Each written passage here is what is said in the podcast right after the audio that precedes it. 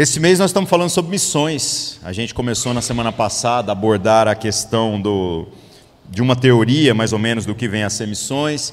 Acho que o foco principal do que a gente tentou abordar é sobre como Deus é o principal interessado em qualquer ação de intervenção no meio dos homens. Então, Deus é missionário. Algumas pessoas às vezes podem ter se assustado com alguns conceitos, né? Quando eu falei, por exemplo, que pela graça nós não precisamos fazer nada, nós precisamos apenas compreender que Deus é quem age, é o seu espírito que opera.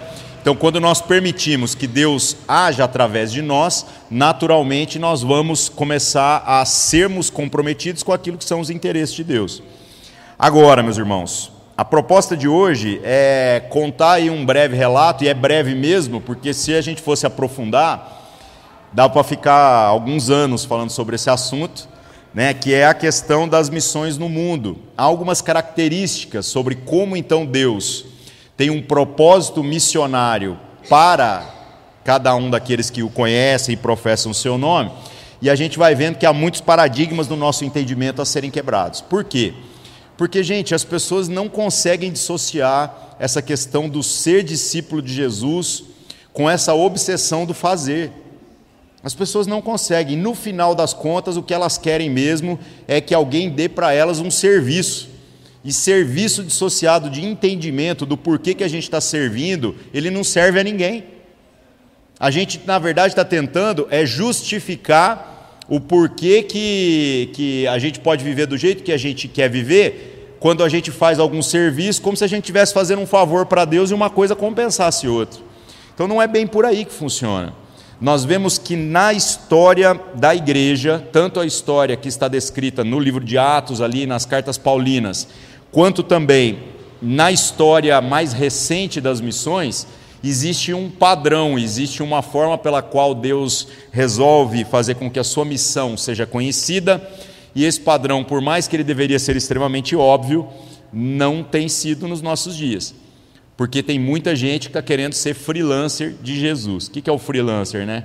Ele pega um serviço ali de acordo com alguma coisa que lhe interessa, que dá algum retorno, que tem algum benefício, ele vai lá, se afirma um missionário, tanto que hoje em dia um monte de gente quer se envolver com missões sem necessariamente estar se comprometendo com o todo.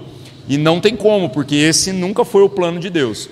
Então Deus faz com que a sua missão se torne uma realidade entre os homens através de uma coisa muito banal, muito simples, muito óbvia, chamada igreja.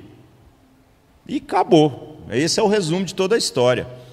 Os exemplos que eu quero citar para vocês testemunham isso, sobre como Deus, por mais que às vezes a gente possa ter uma visão diferente disso, Deus quer cumprir a sua missão através da igreja e somente através da igreja. O propósito final é discípulos de Cristo que tenham a consciência de quem são diante da missão de Deus e então que eles vivam juntos expressando aquilo que são. Ponto, acabou. Todo o restante é consequência desta consciência e não necessariamente um empreendimento, como as pessoas tanto gostam aí de pensar. O texto que a gente vai ler hoje está em Efésios capítulo 3, verso 8 a 12. Abra lá, por favor, meus irmãos. Efésios capítulo 3, verso 8 a 12. É um texto onde o apóstolo Paulo, já se referindo à sua terceira viagem missionária, grande viagem missionária, né?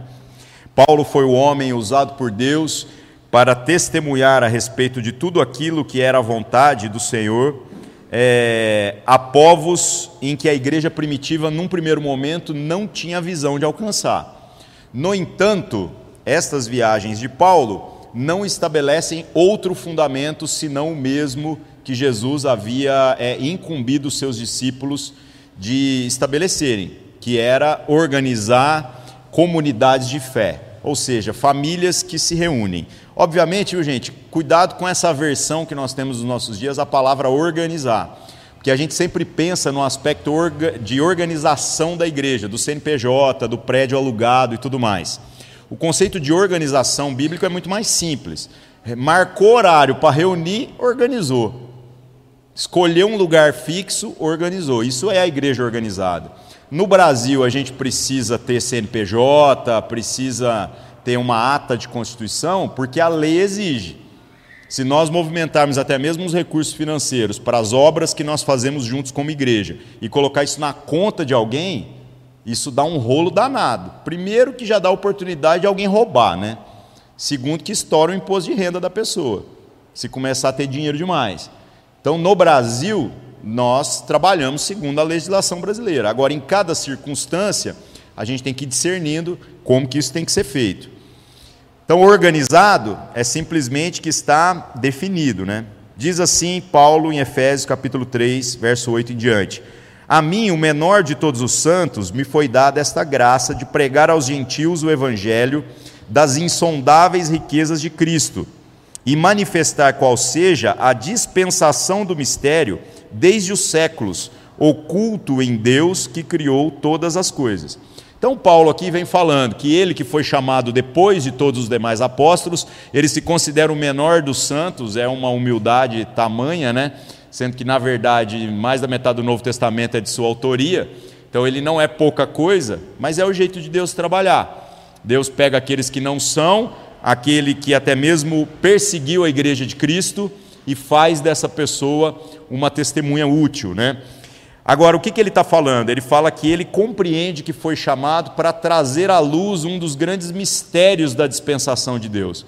De que, na verdade, Deus, desde o começo do mundo, desde o começo de todas as coisas, nunca desejou que houvesse apenas um povo especial que o conhecesse. Mas o plano dele é que todos os homens, independente da sua etnia, independente do, de qual é o seu histórico familiar ou o seu histórico da sua própria jornada, que todas as pessoas chegassem ao pleno conhecimento da verdade. E a verdade é quem Deus é e como nós podemos então agora gozá-lo para toda a eternidade. Pois esse é o propósito pelo qual Deus nos criou. Que a gente o conheça, se relacione com ele e possa gozar da sua presença por toda a eternidade. Então, Paulo fala que Deus é, o incumbiu disso, manifestar esse mistério. Agora, ele diz aqui no verso 10: para que, pela igreja, a multiforme sabedoria de Deus se torne conhecida agora dos principados e potestades nos lugares celestiais, segundo o eterno propósito que estabeleceu em Cristo Jesus, nosso Senhor, pelo qual temos ousadia e acesso com confiança mediante a fé dele, nele. Olha que coisa legal. Então, Paulo diz: se por um lado há uma, uma missão de fazer com que Deus seja conhecido, não somente em um povo específico, mas agora entre todas as nações, entre todas as pessoas é, que existem sobre a face da terra, todas as famílias, né?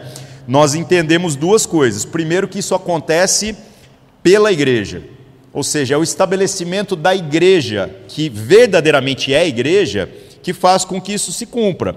E isso testemunha até mesmo aos principados e potestades nas regiões celestiais.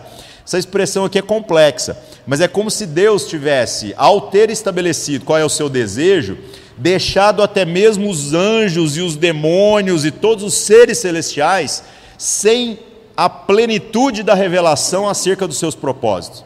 Ou seja, Deus sabia o que ele ia fazer, Deus sabia qual era a glória que ele havia reservado para essa manifestação da sua missão através da igreja, uma família que conhece agora o Pai e que reconhece os irmãos, e que trabalha para a revelação de todos aqueles que serão irmãos é, através do seu convívio no meio da sociedade, mas nem mesmo os seres celestiais tinham esse conhecimento. Então imagine o deslumbre, o grande deslumbre da ressurreição de Cristo é, diante de todos os seres celestiais. Eles devem ter olhado para tudo aquilo que Deus havia planejado desde a eternidade, ver como agora a missão de Deus, que parecia uma guerra entre o bem e o mal, na verdade já estava tudo certo, pois Deus tinha um plano de fazer com que a gente fosse uma multidão inumerável de discípulos que trabalha de maneira coordenada como um só corpo, de modo a testemunhar tudo aquilo que Deus é e tudo aquilo que Deus faz. Então eu imagino depois da ressurreição, não apenas a alegria dos anjos e o desespero dos demônios, né, por conta da ressurreição do próprio Cristo, mas também de olhar o tamanho da obra que Deus havia planejado e fez questão de permitir que, que fosse conhecida apenas no momento oportuno. Então eu acho que do lado dos anjos houve aplausos, assovios, houve muita alegria, e do lado dos demônios, mais medo ainda. Pois se antes havia uma crise de se mexer com um homem do Senhor, ou com um ungido do Senhor, ou com o profeta do Senhor, agora a missão de Deus se cumpre através do estabelecimento de famílias que possuem um número que no livro do Apocalipse diz que será inumerável, incontável, de pessoas que conhecem a Jesus. Esse é o estabelecimento da missão. Então, meus irmãos, quando a gente fala sobre missões, na face da terra, no mundo, a história das missões, nós precisamos entender que o propósito de Deus de toda missão sempre foi o estabelecimento da sua igreja com o devido DNA. E, e fora disso, infelizmente, não é missão. Não adianta a gente apenas fazer propaganda de Jesus. Não adianta, às vezes, a gente apenas empreender esforços é, de caráter cultural, mas que sejam dissociados da transmissão da verdade. E eu não falo da transmissão da verdade apenas através da pregação objetiva. Eu acredito que a pregação subjetiva fala muito também. Eu acredito que nós testemunhamos muito mais do que nós ensinamos. Então, fomos chamados para quê? Para sermos. E ao sermos tudo aquilo que Deus deseja que a gente seja, naturalmente a gente vai fazer aquilo que é natural da família. Nós iremos fazer o quê? O que é natural da família? Crescer. Crescer. Multiplicar as alegrias de estarmos juntos. E aí, os exemplos que eu pensei aqui, né? É, eu quis citar só dois casos, porque, como eu falei, se a gente fosse contar o relato de homens e mulheres que abraçaram este entendimento missionário e gastaram a sua vida servindo a Deus com toda coerência, meus irmãos, a gente ficaria um ano inteiro aqui falando, dando testemunhos extraordinários de pessoas que você olha e diz assim: cara, eu não sou crente. Essa pessoa é que é crente, porque essa pessoa aí, ela entendeu alguma coisa de Deus que às vezes é muito menor do que aquilo que nós estamos usufruindo hoje, e ainda assim ela foi lá e dedicou toda a vida dela. Então, meus irmãos, eu, eu acho que não é nós não precisamos desse tipo de exemplo necessariamente. Nós precisamos refletir muito mais sobre o conceito, porque o conceito, se ele estiver bem entranhado em nós, naturalmente nós vamos nos comprometer em sermos igreja. E ser igreja, segundo o conceito de Deus do que é ser igreja, ser família, naturalmente já é fazer missão. Certo?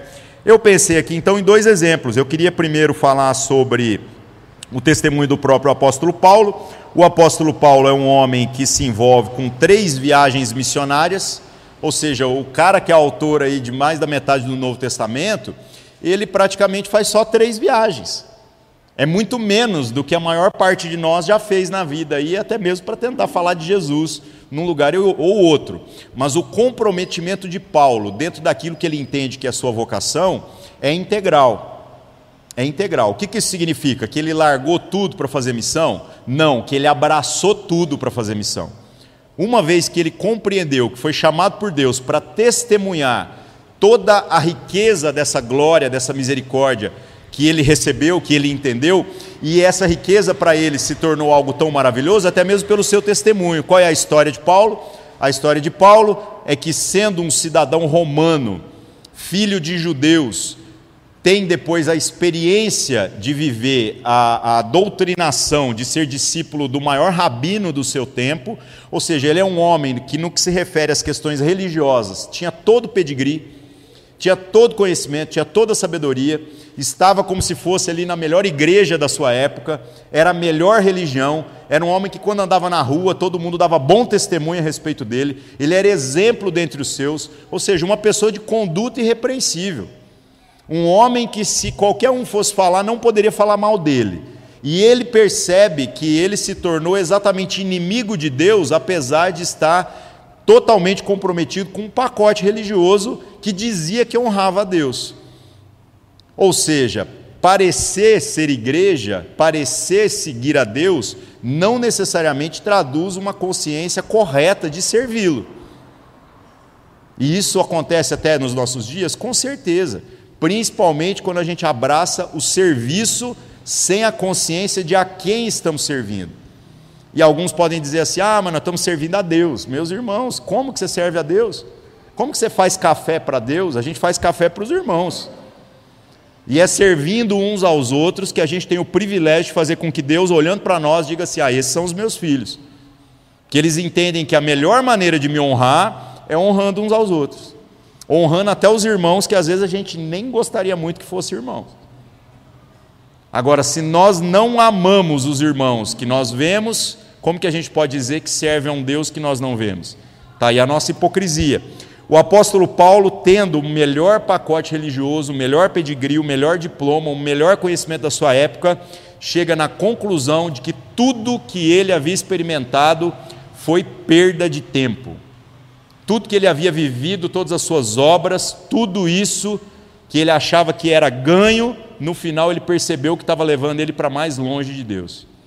Aí ele teve uma experiência com Jesus, conheceu este evangelho e conheceu também pessoas que viviam este evangelho com a sua própria vida, teve a oportunidade de andar com outros que já eram mais velhos na fé, como Barnabé e alguns dos outros discípulos, que o discipularam em conhecimento? Com certeza não, porque eu fico imaginando esses caras falando de Jesus para ele e na cabeça dele fazendo as contas, porque o especialista do Antigo Testamento era Paulo, não era o Barnabé, não eram os caras que estavam discipulando. Mas esses homens, trazendo as virtudes do ser igreja, do estar comprometido com tudo aquilo que nós fomos chamados para viver, fez com que Paulo conseguisse alcançar toda a maturidade que Deus desejava para ele. E então ele assume essa vocação de ser a testemunha que complementa o trabalho da igreja. Ele não rompe, ele expande, ele faz com que a igreja que estava pensando pequeno ali comece a pensar um pouquinho maior. Ele traz essa revelação dessa dispensação de Deus, de que na verdade Deus queria alcançar a todas as famílias da terra. Já falou isso lá em Abraão, mas parece que a gente tem umas partes que a gente pula né, no nosso entendimento quando a gente vai ler. O que, que aconteceu então? Paulo se compromete integralmente. Como eu falei, integralmente não é você largar tudo para servir a Deus, mas é você abraçar tudo para servir a Deus. Qual que é a diferença? Hoje nós temos um sofisma no nosso meio de que um missionário que está é, integralmente comprometido com as coisas de Deus é um cara que às vezes parou de trabalhar para ficar por conta do ministério, como se o ministério não fosse trabalho, né? Já é uma coisa que até ofende quando a gente ouve isso. É, parece que a gente acorda 10 horas da manhã, né? Não estamos fazendo nada. E aí, no final das contas, alguém tem que sustentá-lo. Esse é o paradigma meio que contemporâneo de missionário. E Paulo, ele não apenas compreende, experimenta e até mesmo testemunha isso das suas cartas, de que é justo de que aqueles que pregam o Evangelho até vivam do Evangelho, vivam das contribuições da igreja. Ele diz também que estes homens que se dedicam a cuidar das coisas de Deus é, é, em todo o tempo deveriam até ser honrados de maneira especial. Mas esse mesmo homem, quando houve necessidade, principalmente na igreja da cidade de Corinto, eu falo isso, a galera acha que eu estou brincando, né? É, ser corintiano, quando a gente lê o livro de Paulo aos Coríntios, dá vergonha às vezes, sabe? Porque a igreja de Corinto é uma igreja com muita dificuldade de entendimento. Em 2 Coríntios melhora um pouco, mas em 1 Coríntios dá muita vergonha. Paulo literalmente abraça o trabalho fora do ministério, ele vai fazer tendas, ele vai trabalhar com outras coisas para poder financiar o seu próprio ministério. Por isso que eu estou dizendo para vocês que ele não largou tudo, ele abraçou tudo. E ele faz isso para quê? Para que pudesse ter autoridade no meio da igreja de Corinto, botar o dedo na cara deles e falar assim: por acaso eu vim aqui por causa do dinheiro de vocês? Agora, nós, quando pensamos em missões, a gente às vezes está pensando só nesse negócio que alguém vai financiar e eu vou fazer alguma coisa, mas nós não estamos nos comprometendo com o todo. Então, meus irmãos, o nosso trabalho, quando há consciência correta, ele também traduz consciência de missão. Agora, quantos de nós ficam assim, ah, porque a igreja podia fazer isso, a igreja podia ser aquilo, a igreja podia investir no sei o que lá, mas a gente não está nem mesmo no nosso trabalho ordinário nos esforçando para poder ganhar um pouco mais, para poder viabilizar as próprias coisas que nós estamos entendendo que fazem parte da missão de Deus. Ou seja, é uma crítica tola, é uma crítica de quem fala da igreja na terceira pessoa mas não assume a vocação de ser parte da missão de Deus através da igreja, que é o jeito que Deus estabeleceu. Então, Paulo, ele compreende isso. Aquela virada de folha, a gente está lendo no nosso culto de exposição das Escrituras, o livro de Atos, né? Aquela virada de folha que Paulo converteu e no dia seguinte ele já está testemunhando de Jesus, estima-se que teve entre 3 a 8 anos de prazo. mas fica parecendo que num dia ele converteu, no outro dia ele virou o grande pregador. Tenho certeza que essa virada de folha é, envolve o testemunho de um homem que se comprometeu em compreender a igreja e a sua responsabilidade para com todos os irmãos. Por isso, Paulo tem uma característica marcante na sua maneira de fazer missões, na sua maneira de empreender esse, essa propagação do reino de Deus. Ele vai, mas ele não vai sozinho. Ele entende que ele precisa levar os irmãos que ainda não alcançam o mesmo entendimento que ele tem a irem junto para enxergarem tudo aquilo que ele recebeu o privilégio de Deus de enxergar. Então, Paulo não trabalha sozinho. Paulo não é o freelancer de Jesus, ele não é o cara que veio para resolver os problemas da igreja. Ele quer ensinar a igreja naquilo que ele está dizendo que ele já alcançou, a alcançar visão também. E aí ele sempre está fazendo missões junto. Outra coisa, o fruto daquilo que Paulo faz, nas suas três viagens missionárias, cada uma delas levou muitos anos, né, é estabelecer igrejas. Então, Paulo não está indo lá para fazer um contraponto àquilo que ele poderia eventualmente estar fazendo uma crítica ao que a igreja já havia se tornado. Tem gente que idolatra, né? fica assim, ah, mas a igreja primitiva. Gente, a igreja primitiva primeiro não queria sair de Jerusalém, não queria sair da Judéia ali. Os caras estavam tava bom, vamos pregar só para os nossos e tudo mais. Deus, posteriormente, permitiu que a perseguição viesse sobre a igreja para os caras espalhar, e aí o evangelho espalhou um pouquinho mais rápido. Então a igreja tinha muitos problemas. No livro de Atos a gente vê a dificuldade das pessoas de discernirem é, todos os desígnios de Deus. Isso faz parte.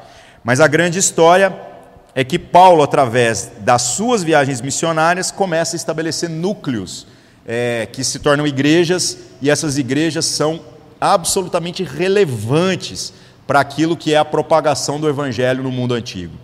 Na sua primeira viagem, ele consegue fazer o estabelecimento da igreja numa cidade chamada Antioquia, um grande centro comercial da época. E Antioquia foi tão importante, mas tão importante, que o nome cristãos surge exatamente naquele contexto. Chamaram aos discípulos de Jesus de cristãos por conta da influência da fé da igreja naquele centro urbano.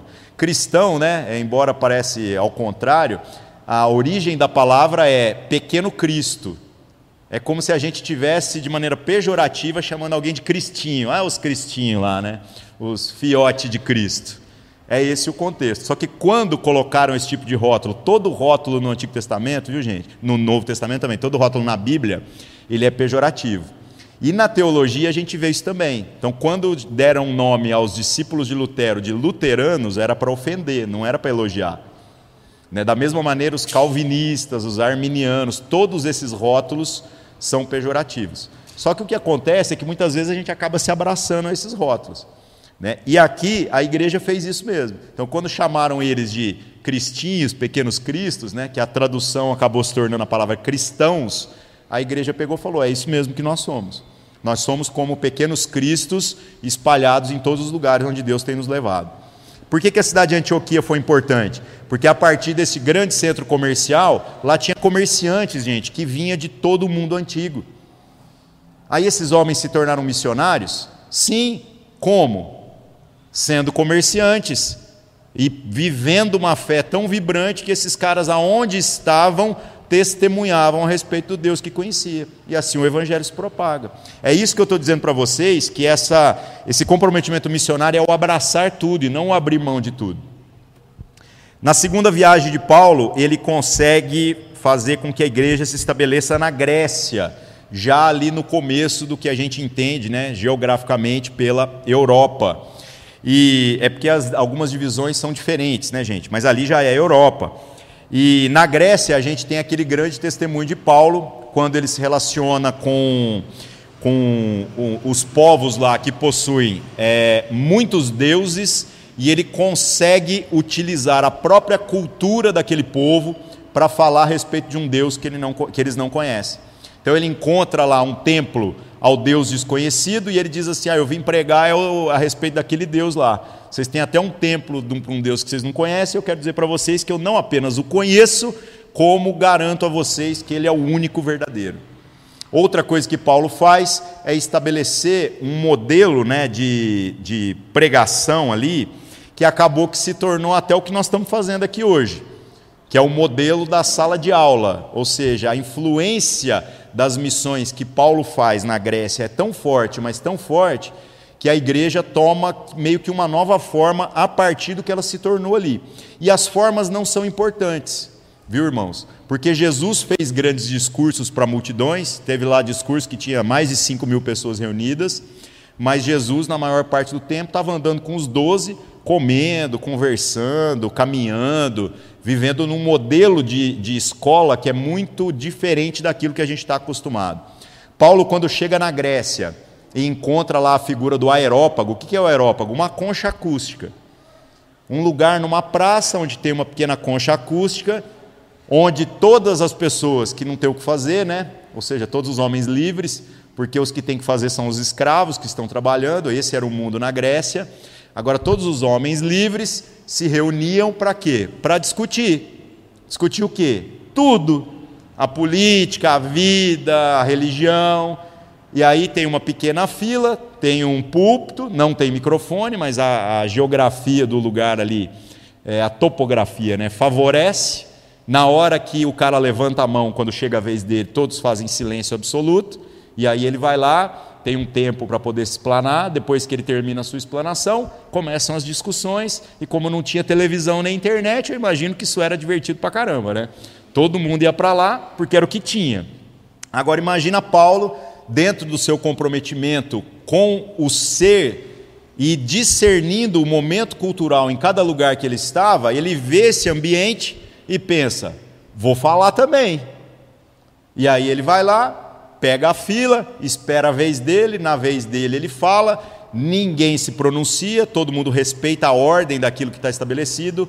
No final, inflamou aquela multidão a ponto de alguns o procurarem querendo saber mais sobre aquele negócio e outros pedirem para ele voltar no dia seguinte para explicar um pouco melhor aquelas ideias do que ele trouxe. Então, Paulo é um homem que teve sensibilidade e foi abraçando todas as oportunidades, todas as circunstâncias, todas as coisas que Deus foi colocando no caminho dele. Agora, o que, que virou disso tudo? Paulo se tornou famoso? Não.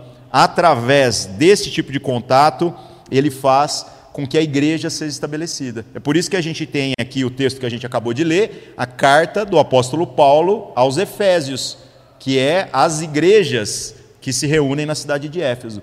Tudo isso começou com um homem que viu uma oportunidade de ir lá e testemunhar a respeito da sua fé. E a partir disso, ele junta um povo, ele ensina esse povo a importância não do fazer, mas do ser igreja. E então se estabelece uma igreja na cidade de Éfeso. E na terceira viagem de Paulo, ele faz uma viagem é, à Ásia Menor. Ah, desculpa, eu só confundi aqui, viu, gente? Ah, essa que eu falei era da Grécia. Éfeso é agora na terceira viagem, porque Éfeso, na verdade, não é na Grécia. Éfeso é na Turquia, atual Turquia. Oi? Da Grécia, cara, não sei o nome. Eu, Antioquia, se eu não me engano, já era em território que hoje seria. É porque as divisões geográficas mudaram demais. Preciso olhar isso direitinho. Agora, o nome das cidades na Grécia. Pff. Mas se eu não me engano, foi em Atenas mesmo. Só que não há testemunho de nenhuma. É porque não tem carta paulina para a igreja de, de Atenas, né? Entendeu? Porque mas, também o que, que era a Grécia ali, né? Era o grande lugar dos pensadores, mas Antioquia, olhando pelo aspecto comercial, é muito mais forte, né? Éfeso também. Tanto que a fé na Turquia, nos primeiros séculos, era muito superior à da Europa. Roma só se levantou depois que o imperador se converteu. Antes disso, meus irmãos, a fé na Turquia ali era o bicho pegando. Agora os muçulmanos tomaram conta de tudo lá, né? pegar as igrejas e transformar em mesquitas. Na terceira viagem, então, Paulo vai para a Ásia Menor, que eu falei, Éfeso, Turquia, e estabelece uma série de coisas. É, isso que a gente está falando a respeito da igreja e da carta de Paulo aos Efésios, para vocês terem uma ideia, o tanto que isso é importante, nós até chamamos o livro de Paulo né, aos Efésios de o Evangelho da Igreja, pois não há nenhum livro que fala com tanta profundidade a respeito do ser igreja do que essa carta de Paulo aos Efésios. Então, meus irmãos, Paulo é um homem usado por Deus para quê? Para testemunhar a respeito de Jesus e fazer com que essas testemunhas sejam estimuladas, incentivadas, orientadas a ser igreja. E nada além disso. Nada além disso. Se a gente for igreja, nós já nos tornamos parte dessa missão de Deus. O outro testemunho que eu gostaria de compartilhar com vocês já é um testemunho bem mais recente, bem mais atual, que é de um homem inglês chamado Hudson Taylor. Ele foi apelidado de o pai das missões modernas, né? E ele tem no seu currículo algumas coisas assim geniais e outras coisas que a gente vai vendo a providência de Deus em trabalhar na vida dele, é, para que ele acertasse até mesmo sem ter muita consciência do que estava fazendo. Então, Hudson Taylor, gente, já tem uma história assim genial, porque duas gerações antes do Hudson Taylor surge um homem lá na Inglaterra chamado é, John Wesley. E o Wesley também é um homem de testemunhos e tudo mais, é um homem de muita ação. É, tá certo que o mundo era outro, né, gente? É, uma vez eu vi um cara falando assim: não, mas o Wesley orava quatro horas por dia. Se alguém disser para mim hoje que ora quatro horas por dia, né, é, ele deve ser desempregado, né? Provavelmente. Porque é difícil a gente ter quatro horas por dia. Por isso que a gente diz que a oração ela é muito mais intensidade do que propriamente a quantidade. Mas para o mundo da época, onde o cara andava a cavalo, lia a luz de velas, orar quatro horas era de boa. Ele tinha quatro horas durante o dia, né? Bom, então é, John Wesley, através da sua pregação, faz com que os avós do Hudson Taylor venham a conhecer o Evangelho numa situação muito interessante, assim, pessoas que resistiram à sua pregação até o final, mas não teve jeito. Deus deu seus pulos. Aí esses avós geraram então na, na primeira geração ali os seus filhos crentes comprometidos. Esses filhos, quando tiveram seus filhos, geraram também uma pregação extremamente coerente. E aí, então, dessa terceira geração surge o Hudson Taylor. Qual que é o testemunho de Hudson Taylor? Então, uma criança que cresce no seio da igreja, que participou de tudo aquilo que era o ensino e a vivência da igreja, que na sua adolescência tocou o louco mesmo, largou a fé e falou assim: Isso aí é o bagulho dos meus pais, mas as sementes foram colocadas. O ser igreja teve um peso tão grande que quando o Hudson Taylor chega ali por volta dos 17 anos, ele firma na fé e entende que ele foi chamado é para dar a vida por esse negócio de uma maneira até especial. Algo ardeu no coração dele e ele, quando ficou sabendo da quantidade de pessoas que havia na China, ele pensou assim: Deus, eu quero ir para esse lugar. E Deus confirmou isso no coração dele, disse assim: "Seja então minha testemunha na China". Qual que é o testemunho dele na China, né? É algo que primeiro foi gerado na igreja, porque a igreja falava tanto de alcançar aqueles que não conhecem a Deus, ele pensou: ah, o lugar que eu sei que mais tem gente que não conhece a Deus é na China. Né? Na época tinha um bilhão de pessoas lá, né? Hoje tem três. Então pensa, preciso ir para lá. Vou para lá, vou pregar o evangelho. Aí o que, que ele fez? Primeira coisa, estudou medicina. Falou: vou conseguir uma formação para que eu seja útil, para que eu possa servir aquele povo. E às vezes, quando a gente tem o nosso conceito contemporâneo de missão, a gente fica pensando assim: não, eu vou largar tudo que eu quero pregar. Meus irmãos, a gente prega não apenas com aquilo que a gente fala, mas com tudo aquilo que Deus nos coloca para nos comprometermos com a devida consciência que serve à humanidade. Então ele foi estudar medicina. Com 21 anos, esse cara já está pronto, terminado ali, já está formado. As escolas eram diferentes, né, gente? A medicina também era bem precária, porque isso nós estamos falando no século XVIII, tá? Século XVIII não, século XIX, 1800 e alguma coisa. Século XIX. E aí o que, que acontece no final das contas? Ele, com 21 anos, vai para a China. Chegando na China, perseguição. Chega na China, resistência você está falando com um povo que possui outros valores e ele possuiu a sensibilidade para entender como fazer missões lá. Qual a conclusão que ele chegou? Ele falou assim: ó, não tem jeito de eu vir aqui tentar ensinar chinês a conhecer Deus e a ser igreja. Eu preciso virar chinês primeiro. E aí ele começou a rapar o cabelo dele, deixar crescer aqui atrás e fazer tranças igual aos chineses, começou a vestir igual aos chineses, começou a falar igual aos chineses e começou a comer igual aos chineses. Os missionários que estavam lá, os ingleses, os outros ingleses, né, ficaram escandalizados. Falaram, rapaz, esse cara é louco. Mas o entendimento dele é muito claro. Ele diz assim: não, eu preciso é abraçar, eu preciso me comprometer. Então, onde Deus me colocar, eu preciso discernir as oportunidades e ser. Não é o que eu faço, é o que eu sou. E quando ele se tornou como um deles, pensa, gente, num inglês né, que abraça o pacote cultural. Lembrem-se de uma coisa que acho que poucos de nós estudaram isso, porque a escola mudou muito, né? A China estava sob dominação inglesa.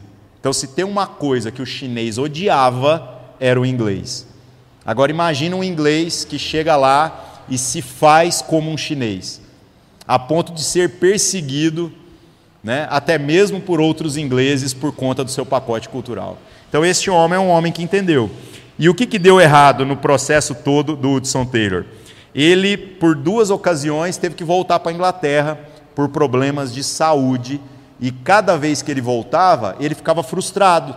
Ele pensava assim: não, agora eu estou perdido, porque eu fui lá, levantei sete missionários e agora eu voltei e fiquei sabendo que só ficou dois lá. E aí ele fica uns anos lá, trabalhando com a igreja e tudo mais, e aí na próxima ele fala assim: não, agora eu estou levando 20 missionários. E aí depois ele tem problemas de saúde de novo, tem que voltar, ele fica assim: ah, dos 20 só ficou seis. E essa é a frustração dele. Só que, gente, olha como é que Deus tinha planos maravilhosos, né? É, o que, que acontecia cada vez que ele voltava? O seu comprometimento com a igreja e o quanto esse homem, amando o povo chinês, conseguia inflamar o coração da igreja a respeito do como a, lá era um campo fértil, um lugar que precisava de mais pessoas, a cada avanço do Hudson Taylor, porque ele, ele era teimoso, ele voltava. Ele ia de novo. A cada avanço ele levava um número maior de pessoas, até que eles conseguiram fazer com que a igreja se estabelecesse lá de uma maneira consistente. O testemunho do final da vida do Hudson Taylor é que ele conseguiu, em 50 anos fazendo esse processo aí, estabelecer 1.153 missionários. Tudo isso a partir de quê? De um homem que tem apoio, tem o apoio de Deus. Deus dizendo assim: se eu falei para você ir, você vai. E o resto ele teve que trabalhar, ele teve que semear visão no coração dos seus irmãos, mas foi assim que a igreja se estabeleceu. Qual é o contexto da igreja hoje na China? A igreja oficial, meus irmãos, ela não é lá essas coisas, né? Mas a igreja perseguida, ela é uma das coisas mais frutíferas que nós temos na face da terra. Por quê? Porque essa igreja perseguida, ela vive a verdade do ser igreja de uma maneira assim tão intensa que mesmo o governo lá não consegue apagá-la. Então eles se reúnem em locais secretos, entre aspas, tem que se reunir em porões ou na casa de um e outro, não podem cantar louvores a plenos pulmões. Imagina todo mundo ter que cantar sem sons, ninguém pode gritar um aleluia, glória a Deus, mas a pregação e a vivência do evangelho é tão forte, mas tão forte que a igreja cresce lá a largos passos. Então, meus irmãos, a gente vai vendo que Deus tem o seu jeito de trabalhar e esse jeito de trabalhar envolve muito mais o estabelecimento de igrejas que sejam comprometidos com o ser igreja do que qualquer outra coisa. Não adianta a gente só achar que missão é fazer propaganda de Jesus, ou ficar argumentando em favor de Jesus, ou ficar anunciando para as pessoas sobre Jesus e depois tirando o time de campo e vazando fora. Isso também faz parte. Mas quem mais faz missão sobre a face da terra, quem recebeu a responsabilidade de ser a tradução da missão de Deus na face da terra, é a igreja. E nós precisamos entender que a nossa parcela de responsabilidade nisso está então em nos comprometermos com tudo que este ser igreja representa. Ou seja, se você falar assim, não, eu entendo então que tendo Deus uma missão para o mundo, eu quero ser parte dessa missão, a gente começa sendo parte dessa missão se comprometendo com ser igreja integralmente. Porque uma coisa nós sabemos pela experiência: ninguém que quer ser missionário vai conseguir ser um missionário coerente fora se não for primeiramente um missionário coerente dentro. É bobagem você dizer que você vai gastar todos os seus esforços, os seus recursos, o seu tempo para Deus quando determinada circunstância acontecer, se você não faz agora, quando as circunstâncias estão favoráveis. Então, meus irmãos, que a gente possa, refletindo à luz de como Deus desenvolve a sua missão através da igreja, se comprometer com ela. E como a gente, às vezes, perde a visão das coisas. Como a gente deixa de perceber é, que a igreja poderia ser essa resposta para muitos dos anseios da nossa geração e a gente fica olhando apenas o lado negativo da experiência comunitária. Como, por exemplo, a questão financeira, que a gente até tenta não falar tanto, né? mas é sempre um grande desafio. Meus irmãos, é ruim quando falta dinheiro, não pela falta de dinheiro, porque no final das contas, a gente dá uns pulos aí, sabe? Quem já ofertou, oferta mais um pouco e as contas até inteira. A parte ruim do negócio é que a gente não tem experimentado do privilégio de ter dinheiro sem saber o que fazer. Porque se a gente tivesse dinheiro sobrando, alguma coisa, isso traz consigo uma responsabilidade. Que aí nós vamos fazer o quê? Vamos botar um granito no piso aqui? Ou vamos empreender alguma coisa que tem a ver com a manifestação da missão de Deus através da igreja? Vamos ajudar mais alguém? Agora, sem ter o recurso, a gente está justificado de não fazer nada, porque não tem, né? Mas nós não trabalhamos então para nos colocarmos nessa sinuca de bico. Vocês já pensaram se nós, como igreja, tivéssemos um saldo de mil reais mensais? Mil reais para a gente desenvolver um projeto melhor com as pessoas que vêm tomar café com a gente aqui de manhã. Já seria uma coisa genial. Né? O Guilherme falando do pessoal da praça aqui e tudo mais, com mil reais dá para fazer alguma coisa, Guilherme? Dá, né? E com dez mil? Com 10 mil, a responsabilidade aumentaria. A gente teria que fazer coisas tão grandiosas que aí a gente teria que se constranger mutuamente a todo mundo servir como mão de obra. Que a gente faria coisas tão grandes que duas ou três pessoas não iam dar conta de resolver. E se tivesse 20 mil, irmãos? Então a, a gente não percebe que o nosso comprometimento com o ser igreja faz com que a missão de Deus através da igreja se desenrole de uma maneira mais coerente. Agora, se nós não estamos comprometidos, aí a igreja não se torna tudo aquilo que ela deveria ser e, obviamente, a missão de Deus não acontece. E você fica naquele pensamento, como eu disse, falacioso, de que, ai, se Deus me chamasse para eu ser missionário, meus irmãos, chamou. Chamou. Só que cada um, segundo a sua medida de fé, assumindo a responsabilidade por aquilo que foi colocado nas suas mãos. Então, que a gente possa, meus irmãos, entender que as missões no mundo permanecem vivas mas para a gente poder fazer algo longe, nós precisamos começar fazendo no próprio lugar onde nós estamos inseridos. Naturalmente, nós vamos chegar nesses lugares mais longe. Nós vamos plantar novas igrejas, nós vamos enviar missionários até transculturais para outros lugares, nós vamos ajudar outras igrejas que estão precisando. Tudo isso é privilégio nosso. Mas se a gente não se comprometer com essa missão de Deus através da igreja na localidade, sinto muito, meus irmãos, nós não estamos comprometidos com a missão de Deus, então. Amém? Vamos orar, vamos nos colocar diante do Senhor e clamar para que Ele possa dar a nós esse amor que houve no coração de Paulo, para se colocar em condições tão adversas, para se permitir até mesmo sofrer perseguição daqueles que eram da sua própria religião e também de Hudson Taylor, um homem que gastou toda a sua vida, empreendeu todos os seus recursos, teve que trabalhar muito duro para viabilizar, sacrificou até a sua própria saúde, colocou a sua família no meio desse processo e no final tem um testemunho tão maravilhoso, mas eu tenho certeza que esse testemunho, ele é bonito no resultado final. Mas se a gente olhar na jornada, no meio do processo é só trabalho duro mesmo, trabalho que muitas vezes nós não estamos querendo nos comprometer e essa é a oportunidade da gente, orando a Deus, clamar para que Ele nos dê o coração correto, para que a gente faça o que a gente tem que fazer. Amém? Vamos orar. Senhor nosso Deus, em nome de Jesus, nos colocamos mais uma vez na Sua presença e clamamos para que sejamos parte da missão do Senhor como igreja nos nossos dias.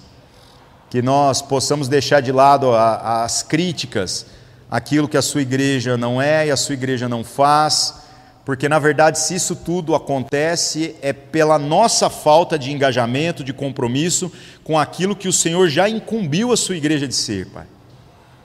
Que o seu Espírito Santo venha arder no nosso coração este comprometimento, esse desejo de gerar entre nós o desconforto de tendo todas as condições de fazer com que o nome do Senhor seja não apenas conhecido, mas também nós possamos, é, na propagação do Teu Evangelho, é, servir as pessoas com tudo aquilo que o Senhor tem nos abençoado e que isso arda no nosso coração a ponto de que a gente não consiga mais ficar parado, que a gente não consiga mais apenas ser um observador crítico daquilo que a igreja deveria ser, mas que nós possamos ser a resposta das orações daqueles que desesperadamente te procuram, ainda que não te conheçam, Pai. Em nome de Jesus, usa a nossa vida, usa a igreja dos nossos dias, Pai, e desperta em cada um de nós esse compromisso com o todo, não apenas com a nossa própria jornada individual. Em nome de Jesus, oramos e agradecemos. Amém.